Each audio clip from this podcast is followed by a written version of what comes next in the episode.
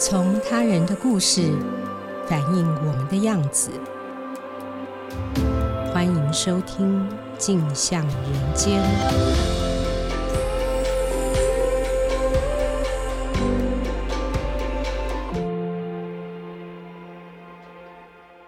Hello，各位听众，大家好，欢迎收听由静好听与静周刊共同制作播出的节目《镜像人间》，我是主持人景华。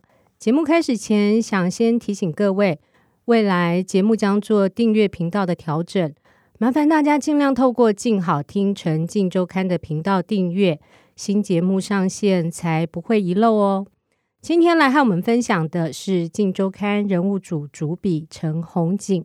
红锦，请先和听众朋友打声招呼。大家好。哎，红锦，今天好冷哦。你喜欢寒冷的天气吗？不喜欢。嗯，那为什么会聊到冷这个话题呢？除了霸王寒流会让我们觉得冷，政治上的肃杀气氛会让生存其中的人感觉到更冷。红景今天要和我们分享的是《镜周刊》去年年度风云人物的报道，后续的一个追踪啊。国安法下的香港人后来怎么了？我们知道，去年香港因为反逃犯条例修订，引发了数百场的抗争行动，香港人度过了一个热血的冬天。去年《金周刊》人物组持续的派记者到香港现场采访。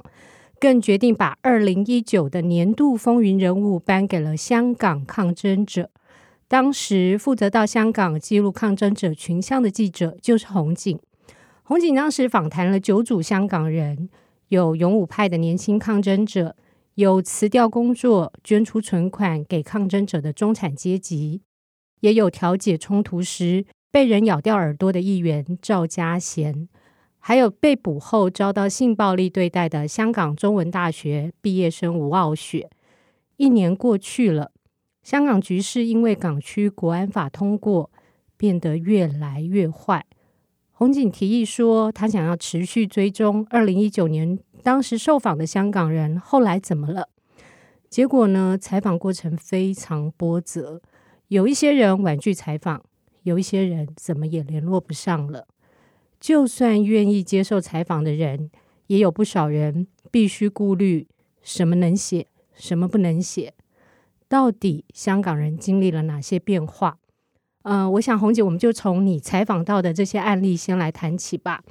嗯，第一组，我想我们就先来谈一谈去年在香港，其实采访了不少勇武派的抗争者。是，其中印象最深刻的是两个年轻人，叫做阿斯与阿巴，他们是情侣。你先告诉大家，阿斯与阿巴他们是谁？当时为何会去采访他们？是，呃，其实我来讲一下，因为其实我们很多的这个受访者。都是用化名的方式接受访问。那阿斯跟阿巴其实是因为香港他们在那个时候，他们常常说那个 sister and brother，、哦、所以就说斯达和巴达。哦，对，所以他们就说，那我们也是广大的那个广东话一个代称。对，就是我们也是广大的 sister。其实个人也是一个群体。是是，所以那就是女孩子说好，那我叫做阿斯，然后男男生就说好，那我叫做阿巴。了解。对，因为去年的这个九组的访谈的人物里面，其实。他们站的位置是各有不同，有些是后勤，那哦，所以你是用一组一组来做采访，对。然后就是有些是在前线，那阿斯跟阿巴就是一对勇武派的情侣这样子，嗯、那他们当然就是站在很前面，然后他们也是躲避了港警的追击。那男生是有一次是在他并不是在抗争的行动里，但是他在平常的日子里面被，因为港警有一阵子就是看到年轻人就抓嘛。所以他有一次被抓到的时候，包包里面被搜出一支镭射笔。对，那就是因为这样子，他就被抓了，被挨了很多拳。那去年刚跟阿斯跟阿巴联系上的时候，男生是在警署里面消失了好几个小时，然后呃阿斯是找不到他的状态。那去年联系上的时候，是阿巴刚被放出来的时候的一个状态。那比较特别的是。去年我们还可以过去香港做访谈，是对，那也是约在一个比较隐秘的，就当然在街头啦，然后就是在一个呃，我记得在旺角附近的一间咖啡厅里面，嗯、但是就是蛮低调的，然后也蛮小声的在交谈。对对，那今年的状况就是第一个是疫情嘛，然后再来是各种对他们来说的安全的考量。其实台湾记者过去就算我们排除了疫情的因素，就是面访也许对他们是更不利的。嗯、所以今年就是用视讯跟电话的这个。方式，嗯，那其实也都是用加密的软体。那其实很多视讯他们自己都不开了，当然是彼此是信任的关系。可是他也不晓得今天他视讯的那个图会被截或者是怎么样。哦、对，所以其实今年包括阿斯跟阿巴的访谈，其实都是很多视讯都是几乎全部都是关掉的。嗯，呃，回来谈这一对情侣，他们去年是我印象比较深刻的是说，女生就是跟我说她的月经的那个血都是黑的。因为她、哦、对，因为她长期在前线冲，她吸了太多的催泪烟，对，她吸太多。然后其实那个时候，很多女孩子的，她直接反映在人体的伤害上面，就是当然是咳嗽那些是其次，那对女生的伤害就是每个月的经血，那颜色都不一样，然后有些甚至就是不来了，或是那个量非常的少。嗯，今年就是说过了，其实一年，然后也是蛮感叹，因为我们也没有想过说今年会有国安法。Oh. 就是对，然后所以就是也是蛮晚才决定要去做这个题目的追踪。是，那其实他也不用再上街头了，所以就是好像一切都回到平静。那他很直接的反映在他的身体上面，他就还蛮开心的。他说：“哎、欸，我的血都变成红色的，这样子。”这其实是很悲伤的一个，但是我觉得他们有些人会用自己的幽默感，或者是故作坚强的一个形式。然后年轻人嘛，嗯、他说我很好，我都很好啊，我的我的鞋是红色的啦，这样子。嗯，对。那他有提到说他的身体受伤，其实是去年十一月十八号他参与了这个理大的抗争，就是跟刚进的对峙。访他的时候已经是十二月了，他去年完全没有跟我讲这件事情。嗯，但是他今年是跟我说，他今年身体上面另外一个非常不舒服的地方是他的手在去年。理大之战，他骨折，可是他一直不敢去照 X 光。哦，其实现在很多抗争者都是这样，因为他不知道说，我看心理医生，我会不会被出卖？我的骨头断成，就是他不是直接断啊，就是有点折到这样。那我骨折成这个样子，嗯、你问我怎么受伤的，我要怎么解释？嗯、那我的犹豫会不会被你认为是？他其实非常的害怕，所以他就干脆。去看那种呃跌打损伤啊，就是类似那一种比较民间的，或者是一些地下医院，嗯，那他就比较没有执照嘛，那但是会有一些，比如说比较中医的这些方式，让他自己去康复。那我问他说：“哎、欸，可是我去年采访你的时候，李大这个事情已经发生了。”但是他就说：“哎、欸，可是去年我们是在街头。”我觉得我好像问了一个笨问题啊。他说：“可是我去年是在街头接受你的访问，我怎么可能去年跟你讲这个事情？”嗯嗯，对，所以他是今年在，其实是隔了一年，然后他在电话里面他才谈到这些事情是对他的影响。好，那这是他身体上面很直接的影响。那阿斯他其实去年是因为其实骨折的状况，有地下医院有办法帮他做治疗吗？呃，他说就是慢慢的恢复，其实还是很痛。嗯、我觉得他其实他不但错过那个治疗黄金期，他说他其实现在每天都在痛。嗯，对，尤其是现在是冬天嘛。嗯，我不确定那是不是风湿之类的，但是他自己是有心理准备，以后比如说天气变冷啊，或者是你要提很重的东西的时候，嗯，类似这样子的时候，你需要特别去照顾他。但骨头他也不知道该怎么照顾，就是他有心理准备是会很痛啦。嗯，这样子对。那阿巴呢？阿巴有没有一些变化？嗯其实他是说他自己是比较幸运的，他的工作并没有受到太大的影响。嗯，今年他的公司还有帮他写求情信给法官。嗯，对，那最后他是被判缓刑，这样就是说你只要确保在一定的时间之内，你不要再被警察抓到，那你是可以不用坐牢的。嗯，那不但这样子呢，他在他们组织里面他还被升官了，哦、就是他对他还升职了，然后他。当然也是很努力的工作赚钱这样子。嗯、那其实去年阿巴他就有提到说他想要赶快存钱，然后赶快移民，然后蛮想要来台湾的这样。嗯、那其实去年在我们的就在我们访谈的时候，那个阿斯就转过去骂他，然后我我们我跟摄影就觉得有点尴尬，这样他就大骂他的男朋友说：“你为什么要当这么懦弱的人？就是这里是我的家，为什么是我要离开？”这样。嗯、对，我记得去年是这样。那阿巴其实他今年还是非常认真的工作，再加上他升职，然后他也雇佣了一些。呃，因为反送中运动，然后有些人是失业的，所以他其实给了这几个在街头认识的一些手足一些工作机会，这样子。哦、对，嗯、那这是他今年的变化，但是他其实是在很后来，就是其实采访结束之后，他们才有跟我补充说这一件事情。阿巴不知道为什么，他觉得他有被港警监控，嗯，就是前阵子阿巴他一直觉得被跟踪，这样，这是在国安法实施之后。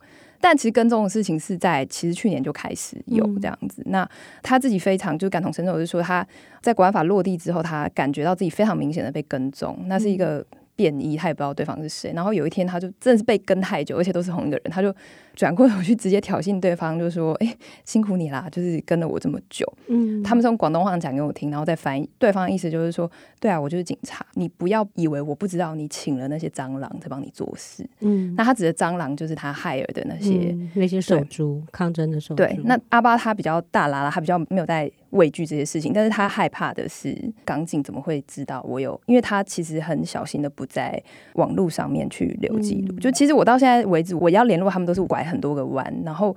阿巴真实的姓名是什么？我也不知道。阿巴的联系方式我也是完全没有。就是他非常小心的一个人，嗯、所以他不知道说为什么他雇佣这些手足会被发现，他到现在还不知道，所以他就只能猜说，他当时被抓进警察局的时候，他的手机是有被没收，然后最后还回来的时候是那个手机是有被撬开的痕迹。嗯，可是他就会想说，可是我的手机里面本身也没有留任何的讯息，所以他现在有时候也没有到困扰，可是他会觉得有一点后怕，就是想到还是会觉得。这些港警是怎么知道的？嗯，对。那阿斯的话，他就是因为他去年有跟我们说他的生涯规划，嗯嗯，对，就是其实你可以想象说，在反修例运动之前的这些年轻人，就是香港是一个，就是你不一定需要很高的学历，但是只要你愿意拼，你愿意工作，你绝对不会没有工作机会。嗯，那他其实不喜欢读书，他喜欢小孩子，然后他想要去当迪士尼姐姐。可是因为去年他参加反逃犯条例修订的这个。运动，他就觉得说，嗯，他想要从政，因为他、嗯、等于是说，那对他来说是一个政治上面的启蒙，因为年纪就是也才二十出头嘛。然后他觉得他想要念书去完成学业，啊，那再加上去年我们去访谈的时候，区议会选举选完，然后民主派大胜，嗯、所以他就觉得充满了希望。对对，那他那个时候就是说，好，那我要重拾书本，呃，我以后要选议员，我要改变香港。哦，对，那其实现在回过头来，才隔了一年，是这个变化，我自己也是觉得。呃，听了觉得蛮唏嘘的。他现在说，我现在读书就是为了移民啊。嗯，今年有一天突然跟阿爸说：“哎、欸，我要离开香港，我们走吧。”这样子。那其实男朋友阿爸他听到的时候是吓到的，因为去年女朋友的意志非常的坚决嘛。那他念书是为了香港，可是他现在是说还好我念书了，然后我是赶快取得专业的资格，然后赶快移民。但是他还补了一句说。早知道会有这个国安法，我就去念一些移民可以加分的科目，因为有一些项目是在移民上面，比如说技术移民的是特别吃香的。对，他现在是懊悔说啊，我当初没有考虑到这一块的，就变成说念书，他变成他的目标跟原本是，是本来是要选议员，对，嗯，本来是为了留下跟守护这个地方，对。对，那但是现在却是为了要为了要离开，对对。所以一年的变化，从希望到失望，变化好大。嗯、那刚刚提到说，你去年采访规划是以九组为单位，当初为什么是想到用一组一组的方式来做这样的规划呈现？嗯、去年我们过去的时候，第一个是时间是比较有限嘛。那、嗯、但我现在想起来，我还是非常。感谢去年有这个机会过去，因为没有人料到今年会变成是是。这个样子。那那个时候，其实用组的采访单位其实有一个考量，就是说，因为比如说刚刚谈到阿斯阿巴是情侣，对，然后还有一对是大宝跟小鸡，然后还有呃一对叫做男姑娘，然后还有他照顾的小朋友。呃，他们是所谓的家长跟小朋友的关系。那家长跟小朋友，其实家长就是在反送中运动里面比较后勤的一些，他们大部分的背景是中产阶级啊，嗯、对。然后他们觉得可能过去对香港付出太少，所以现在提供行动上面或者是经济上面、金钱上面的支援。是对。那我去年也有访问到阿宝跟 Chris，他们也是一起投入这个运动的家长。那个时候是想说，用一组一组的方式，它可以呈现的不只是个体跟环境上面的张力，其实也可以去观察说，个体跟个体这个组内之间，他们自己的呃，也许会争吵，然后也许会共同为了一个目标努力，所以是希望说，可以从人跟人之间的故事跟互动，去更带出这整个族群跟群体，他们是怎么样看待跟对这个运动里面的一些过程做出反应。嗯，对，了解。嗯、你刚刚提到了阿宝跟 Chris，、嗯、他们就是所谓的家长，嗯、哼中产阶级的代表。是去年的确，你除了采访了不少前线的勇武青年，也采访了不少所谓的这些家长哦。以阿宝跟 Chris 两位家长来讲，他们的故事又是什么？嗯哼，Chris 他去年就说：“我本来是港猪啦，就是港猪在他们的语境里面，就是说我只顾着赚钱，然后只顾着享乐。”然后我对于政治跟参与我是冷感的，那那一种典型的香港人这样子，对，好像是我们刻板印象中的香港人，是是，是。阿宝跟 Chris 他们的背景应该是中产阶级以上，就是因为呃，我有。搭乘他们协助接送的那个车，就是发现都开很好的车，这样子。嗯、对，就是本身是生活经济上面是无语的，然后也是中年人，然后也是非常成功的这个商人。嗯、那他们两个人呢，也是在去年的这个反修例运动里面，他们就投入了这场运动。那他们就是不冲前线，但是他们都各自付出了很多的时间跟。当然，经济不用说，然后他们还付出很多行动，就是开自己的车子，然后频繁的去接送这些抗争者。嗯，去年我印象比较深刻的是，因为大家的情绪都还是非常的沸腾，嗯，所以其实很多抗争者他们是受访的时候是有点畏缩的，然后就算情绪，就是十几岁的青少年，就是。有情绪的话，他们也是比较不知道该怎么样去表达，或者是比较压抑，或者是他是麻木，或者是他被吓到，我不晓得。但是相较起来，我觉得这两位家长情绪就更深刻了一些。嗯，对。那其实去年他们两个在访谈的时候，是因为他们两个是一起受访的，访到一半，他们就是谈到这些孩子他们面对的事情，包含说他们去谈那个接送的过程，比如说他从。一个地方去接了一批抗争者上车，然后那些都是他们没有看过的人，然后就一语不发。他看着他们的那种惊恐的表情，那其实只要 Chris 谈到这个东西，他就崩溃大哭了，就是一个大男人在我们面前痛哭失声。就是你可以想象他，他就说他觉得他做的实在是太少了，然后他觉得他于心有愧对这些年轻的世代，对，因为他们的那个世代的冷漠，因为他们那个世代的共同的逃避。所以造成现在的这些孩子要来承担这样子的后果，用命作为代价的去站出来。嗯、所以去年他们两个一方面也是很投入，那另外一方面他们其实持续的在做这样子的一个协助的过程里面，其实他们的情绪也是非常的不好的。嗯，那其实今年呢，访谈到他们的时候，他们的情绪是。我不确定是比较稳定，因为我没有办法正面的在跟他们交谈，然后视讯也不可能，嗯、甚至是 Chris 他是更他更谨慎，就是、嗯、呃，我是请人帮我把访谈的纲要传过去给他，然后他是发广东话的语音讯息给我，哦、对，他就说他现在任何的东西，比如说他在他自己的呃脸书上面发布的东西，他都会想得非常清楚才发表。嗯，得先自我审查一番，是是是。可是，在国安法之前，你没有想象香港人想讲什么就讲什么，是是是，就是一个很自由的社会，是是。但是他现在就说，我现在会，我包含我现在跟你说的这些东西，全部都是我想清楚之后可以说的。对对对，那我再请翻译把它翻成翻成中文这样子，对，那就是他所有的回答。我当然连追问的机会都没有，可是。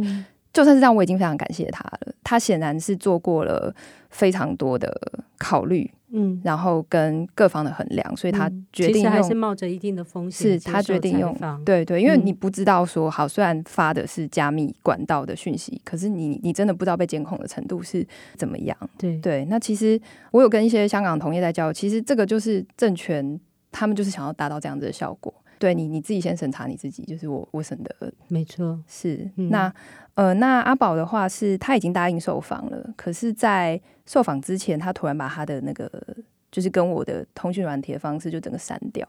哦，对，他已经答应了，所以当我在约定好的那一周要找他的时候，我就发现，哎，可是其实我这一年已经非常的习惯，就是。呃，在在这个跟他们联系的这个软体上面，在通讯软体上面，你可以看到，就是过去的受访者，有些还会跟你讲一声报个平安之后，他再消失。嗯，可是有一些就是就就就就从此就是消失了。所以其实这个访问，就是这个专题，我是呃一度我是觉得可能做不下去，因为有一些是答应你接受访问之后消失，那有些是已经访完了，然后。跟你说，就是真的拜托你不要出，就是大家已经怕到这个、哦、这个程度这样子。嗯、那当然还是非常的感谢阿宝跟 Chris，但是他们今年他们甚至没有办法一起。就是我说，哎、欸，你们反正你们认识嘛，你们要不要约一起，然后聊一聊？哎、欸，这个东西他们也也婉拒。对，那即使是这样子，我还是非常的感谢，这是他们可以做到最多的。他们评估衡量各种风险之下，然后还是愿意说出来，我觉得非常的感谢他们。嗯。另外也有一些个别很动人的故事哦，比如说去年红警也采访了曾经参与香港中文大学还有理工大学两场战役的勇武青年，在报道中他化名为阿 Z。红警先和大家分享一下他的故事吧。嗯哼，呃，去年访谈到他的时候是，其实我们去年很多的受访者都是经过中大、岭大这这两场，哦、对，就是跟警方的对峙。那阿 Z 是成功的逃脱的。嗯，那其实大家如果有印象的话，其实去年李大被到最后被港警攻的很惨，这样。那有些人是跑不掉嘛，跑不掉就被抓。那跑不掉是因为他是在一个山区，对，所以大家可以看到那种爬油绳、什么溜索，就是。看起来是很不可思议，怎么会发生在现代的事情？嗯，那他们有一部分的人是爬水沟，嗯、对，那他那个水沟是外面的人会传讯息进来，嗯、就说你从哪边下的下水道吗？对，就是我们的那种搬上搬上去，上面有那个人孔盖的、嗯、的那一种，这样对，所以他就是从外面有讯息进来。他那个时候是说，就是因为也是用非常加密的方式，他得到了那个地图。哦、那他是跟两到三个人一起离开，就是前后一起。进入那个沟渠这样子，对，他是说，就是比如说，嗯，三个三个人孔盖之后，你会看到一个岔路，你往左转，然后数五个再右转，他是用类似这样子的方式去逃出来。嗯、那他一出来的时候，下面应该没有光线吧？光线从上面透进来。对，下面是黑的，所以你说是晚上的话，你可能就是只能用你的手机照。对，可是你那个有一个风险嘛，就是说还好那个时候没有大雨，因为香港有分雨水区跟污水区。我们说渠道渠其实就是水沟，它是走到雨水区就已经非常臭。它有带那个防毒面罩下去，这样，但是还是非常臭。因为你可以想象那里面有非常多的不好的空气跟物质嘛，沼气啊，就是对人体其实都是非常有害的。对，那他爬出来的时候是立刻有人在上面接应，就是是他说是摩托车啦。因为是山区嘛，那个车子里面跑就是那个呃新的干净换洗衣物就递过来，他就一边在车上就一边拖，然后把那些衣服全部都丢掉，把渠里面的那些脏衣服全部都丢掉。对，那其实去年受访的时候，他就这个事件还没有过多久，所以其实那个渠的味道。就是水沟的味道，好像他就觉得一直都是跟着他，这其实就是很典型的创伤后压抑症候群。是，是，对。呃，今年在接触到他的时候，他也是考虑了一阵子，那就愿意接受我们的访问。他是说，他之所以愿意出来受访，是因为他还有有一些讯息想要留给之后的抗争者。其实我们不知道香港之后还有没有抗争或者抗争者啦，嗯、这么大的规模的，我们不晓得。嗯、但是他说他。他用了一些加密的方式，然后他愿意接受访问这样子。那我们是十二月做完采访之后，他就去看心理医生了。那他那个时候就确诊是 PTSD 创伤后压力症候群，这是很普遍的，包含我们在台湾的这些香港的年轻人，其实很多人睡觉之前，他们没有靠药物是没有办法睡的这样子。既然他也就医了，但是他就是坚持到现在都不吃药。对，那他就是说我想要靠我自己的方式去恢复，他意志非常的坚决，但是。效果非常的有限，不借助任何药物的辅助，那就是当然会让他的情绪稳定，是比起有药物辅助的效果会比较缓慢一些。嗯，就连到了最近，他说他这整年都不搭地铁，因为他们说那个是挡铁，就是因为他们觉得是嗯。港铁有协助港府去抓一些抗争者，所以他们就说那是港铁。他用他自己的方式去聚成港铁，所以他就是搭公车。嗯，那他说他这一年其实最明显的，先不要谈失眠这些，就是他早上搭公车，然后在平面陆地上行走的时候，以往大家觉得再正常不过的交通音量，常常会吓到他，就是可能叭一声，或者是说比较大的车子的声响过去，他就会。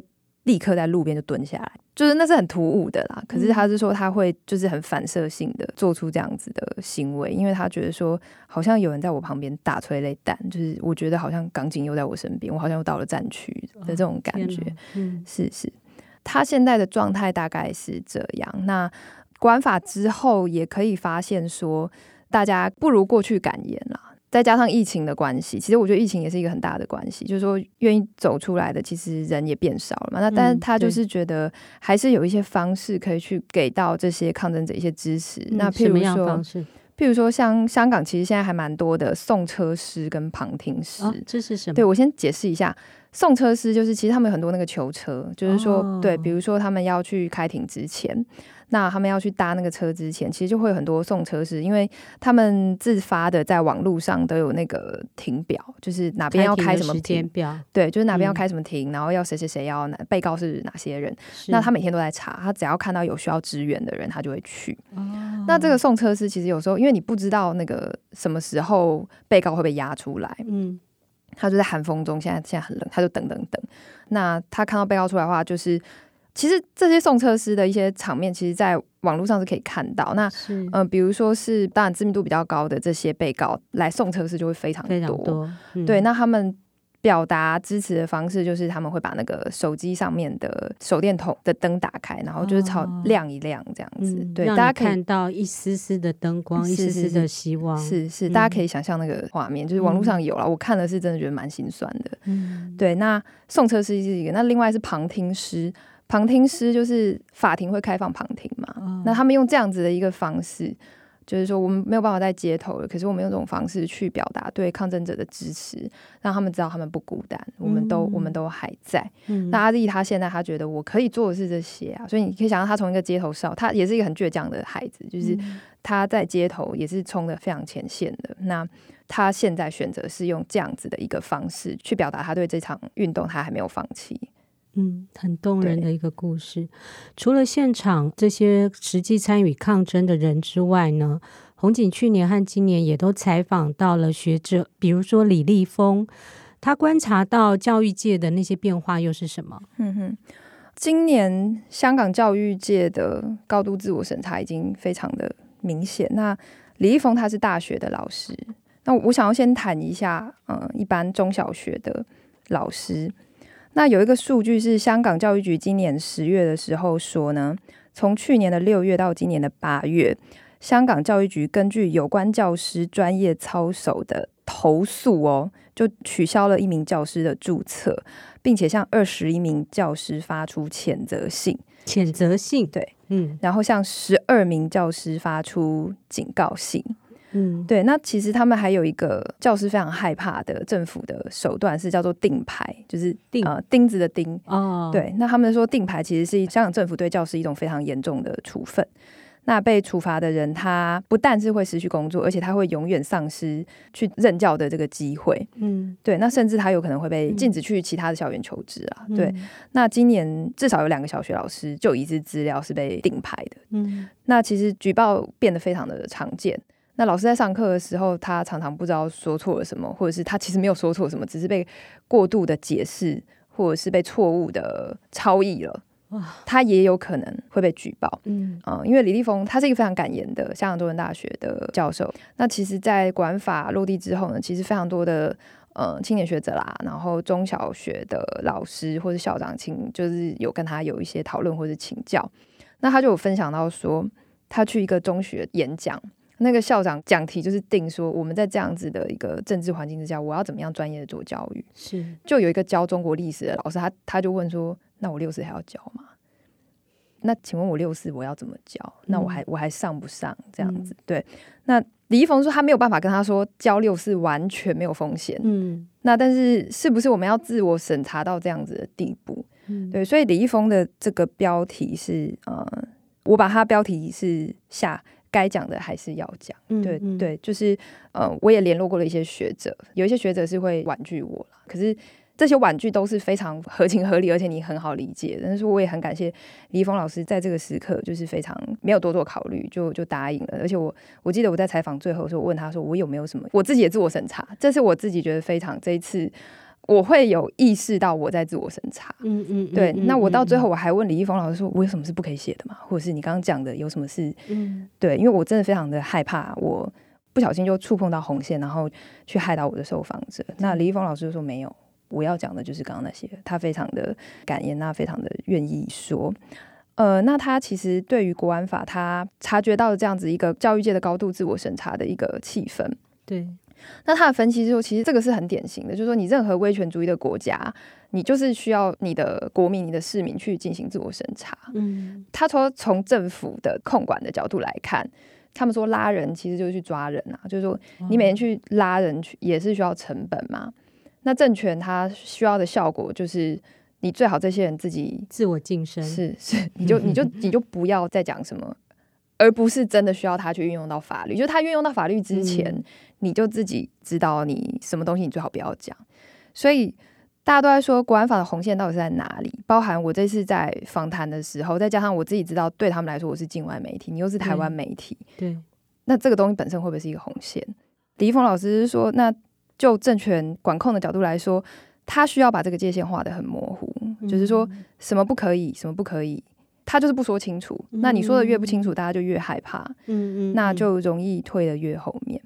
那有一个呃，香港的同业，他也是跟我分享说，其实这是就是某种程度上面，北京他他希望做到呃十分，但是他让你觉得他会做到十二分啊。哦、那你自己该做到几分，你自己去想。某种程度上面，他们也是在达成国安法的一个，就政权来看是一个效果。那其实呃，我有问李立峰老师说，尤其在教育界这样子的寒蝉效应，有点像是那种。文革那个时候，我不知道这样的类比是不是是不是正确。那他并没有正面的回答我啦，但是他是有跟我说他的观察是说，他觉得这几个月可能会比较特殊，在管法之下呢，一些旧有的规则跟尝试好像就突然都不适用了。但是这个社会并没有建立起一套所谓的新规则嘛，嗯、因为都还是在一个很混沌的，然后模糊不确定的一个状态。对。他从学术分析的角度来看，他是说，其实一个国家社会，它要达到这样子的控制，它最后还是必须要建立起一套所谓的游戏规则。对。那在一个相对稳定的情况里面呢，它可以一方面很高压，那另外一方面，大家大概知道说，嗯，什么可以做，什么不可以做，那不一定是黑白分明的，但是会有一套所谓的游戏规则。只是这个东西目前好像还没有共识，也还没有被建立。嗯，谢谢红景的分享哦。哦，这的确是一个非常非常寒冷的冬天哦。我们都还记得香港去年激烈的抗争运动，从一万人、两万人到一百万人、两百万人上街，我们也见证了香港政治抗争史上前所未有的高峰体验。然而，历史转弯往往也就是一瞬间的事情了。随着港区国安法压境。多数香港人都被迫噤声了。作为媒体人，我们有责任准确地捕捉时代的气息。我很佩服红警持续追踪香港的变化，如实披露香港人的心声。我想这些记录对于在台湾的我们也会有很大的启发。谢谢大家今天的收听。有兴趣了解更多的听众。欢迎锁定由静好听与静周刊共同制作播出的《镜像人间》，我们下次见。想听爱听，就在静好听。